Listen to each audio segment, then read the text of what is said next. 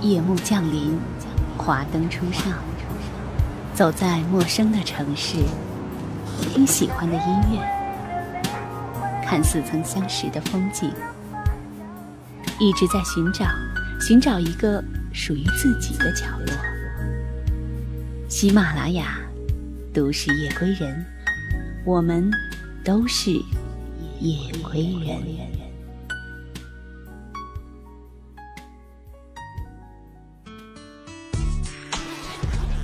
一个大大的背包，一台心爱的相机，一颗想走就走的心。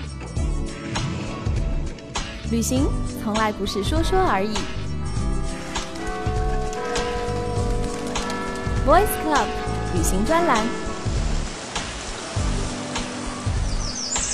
闭上眼睛，跟我走吧。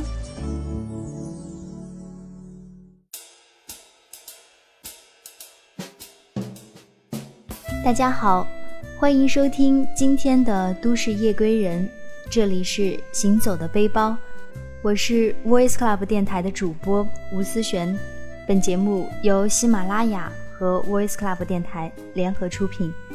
今天我们要去的地方是柬埔寨。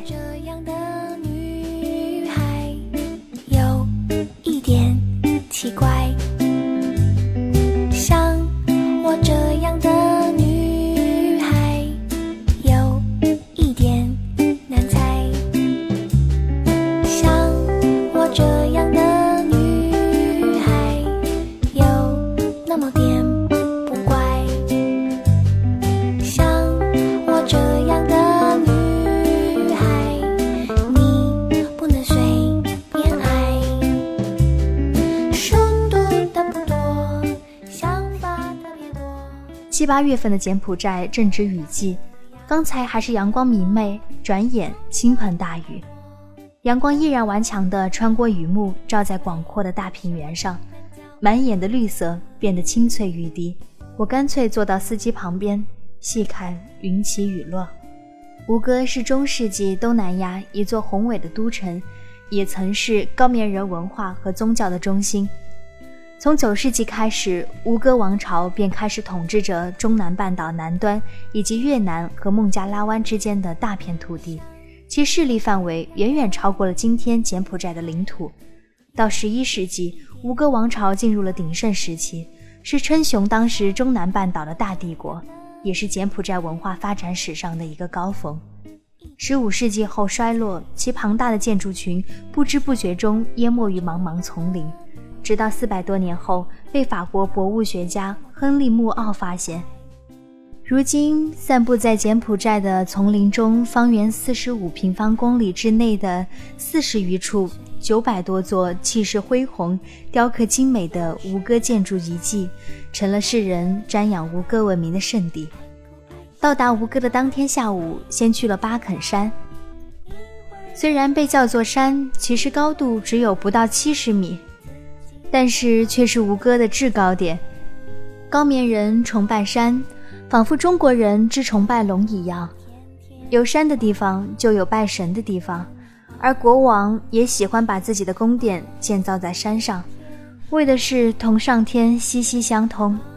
于是，真腊王朝的第四位国王登基后，在巴肯山建造了与神交汇的宫殿，就是山上的巴肯寺神庙。巴肯寺神庙共分为七层，象征七层天国。最上面一层中央有一个高塔，最为壮观，据说供奉着国王的宁家。下面六层一共有一百零八座塔。我是第一个爬上巴肯山的。当那一片颇有些破败的塔群映入眼帘的时候，尽管之前我已经做了很多关于它的功课，可是当真的站在它面前，我依然还是被它震撼，这种感觉在随后的两天里一直伴随着我。巨大的石头建筑很多都坍塌了，却依然不能掩饰它曾经的恢宏。来巴肯山是看落日的，有人评价说，巴肯山是全世界看日落最好的地方。可惜上去的时候天是阴的，等拍了几张照片后，天空竟然黑云压顶。很快，乌云密布，倾盆大雨呼啸而至，游人们很快就不见了。我没有走，一个人留在山上，在大雨里。雨滴很大，打在身上，竟然有疼的感觉。山风吹着，有些吃力的呼吸。天空有些灰暗，但天际间依然可以看见有明亮的天光穿过乌云，倾泻在神庙的巨石上。视野里的所见只有遥远的郁郁葱葱，仿佛密不透风的无边无际。闭上双眼，抬起头，深呼吸，在静默里细细体会，只有上苍。唯有上苍。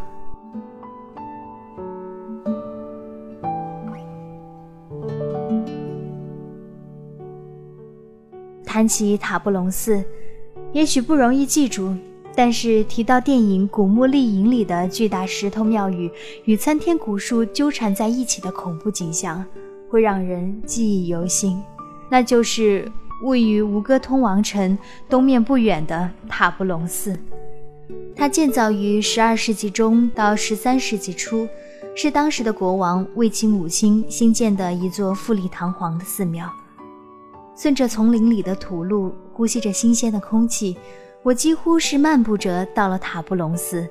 当第一棵巨大的参天古树映入眼帘的时候，每个人都张大了嘴巴。尽管事先知道来这里会看见很多树，但是这树何止是大啊！使劲仰起头，依然看不见树的顶端。说它高耸入云，也一点不过分。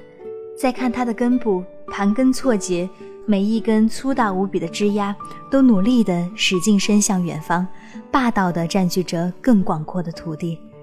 惊讶地看着，挪不动脚步，直到导游不断地催促，不断地说庙里有更好看的大树，才抬起脚。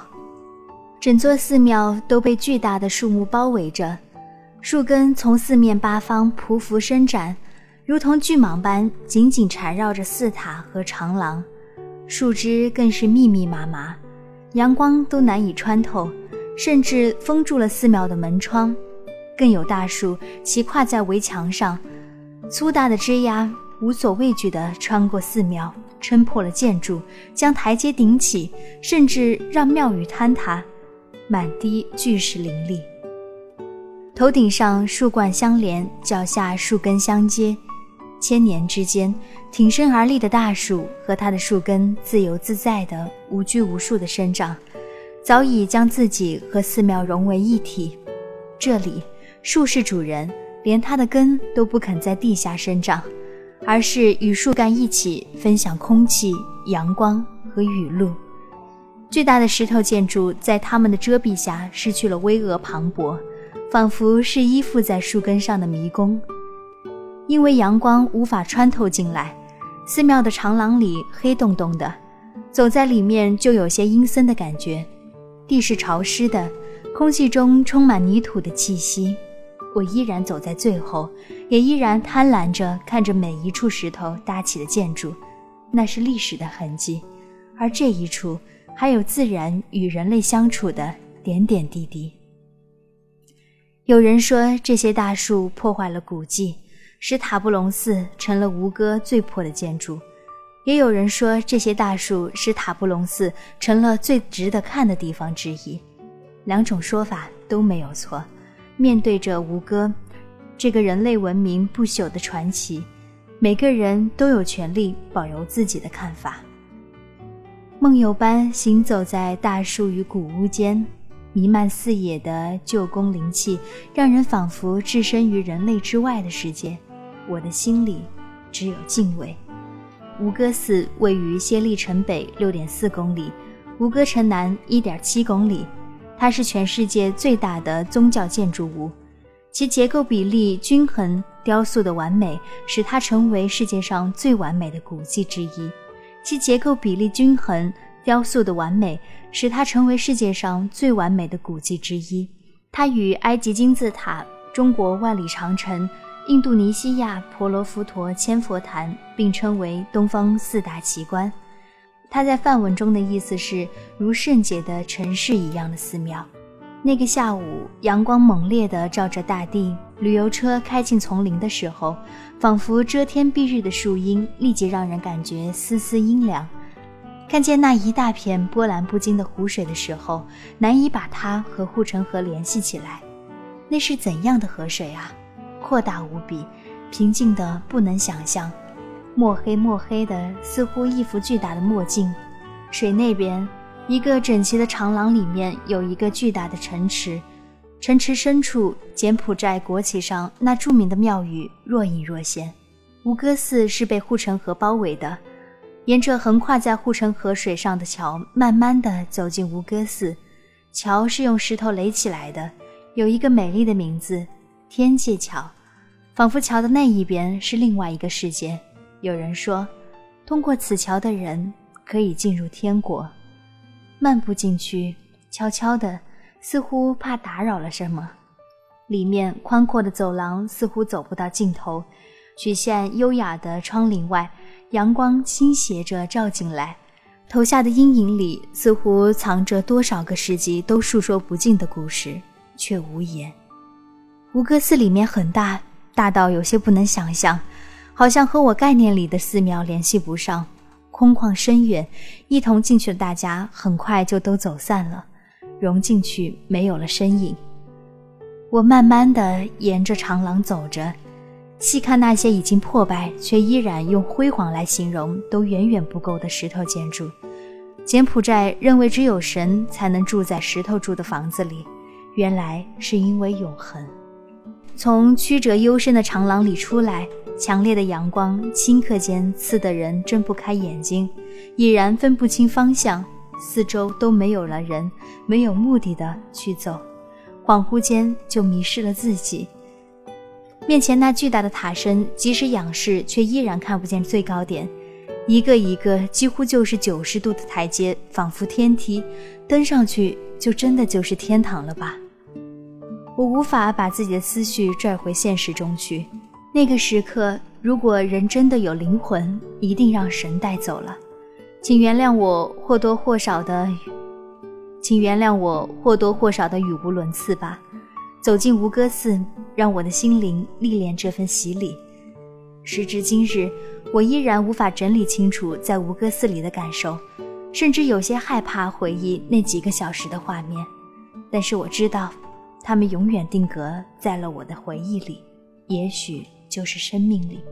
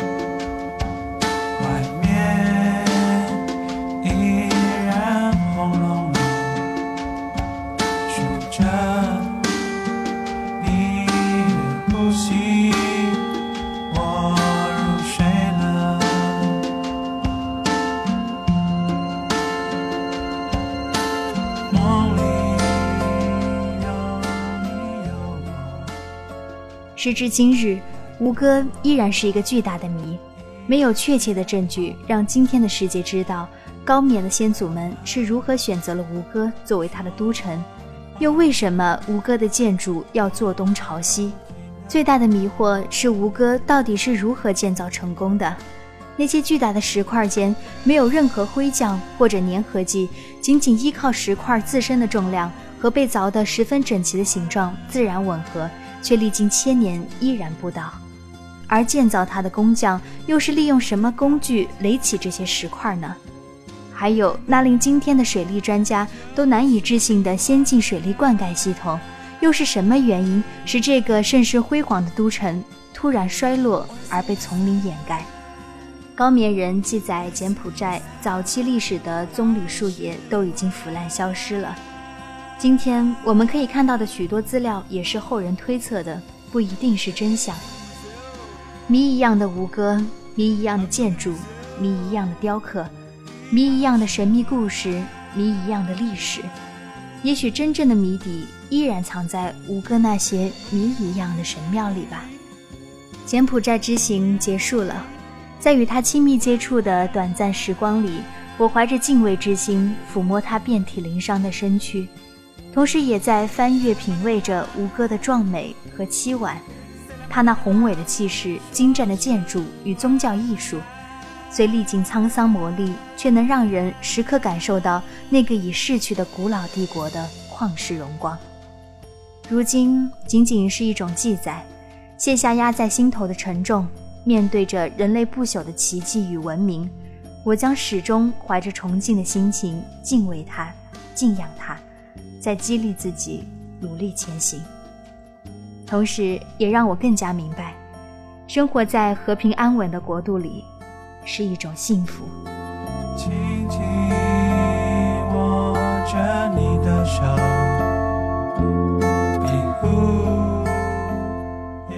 好了，今天的柬埔寨之行就到这里了，大家晚安，好梦。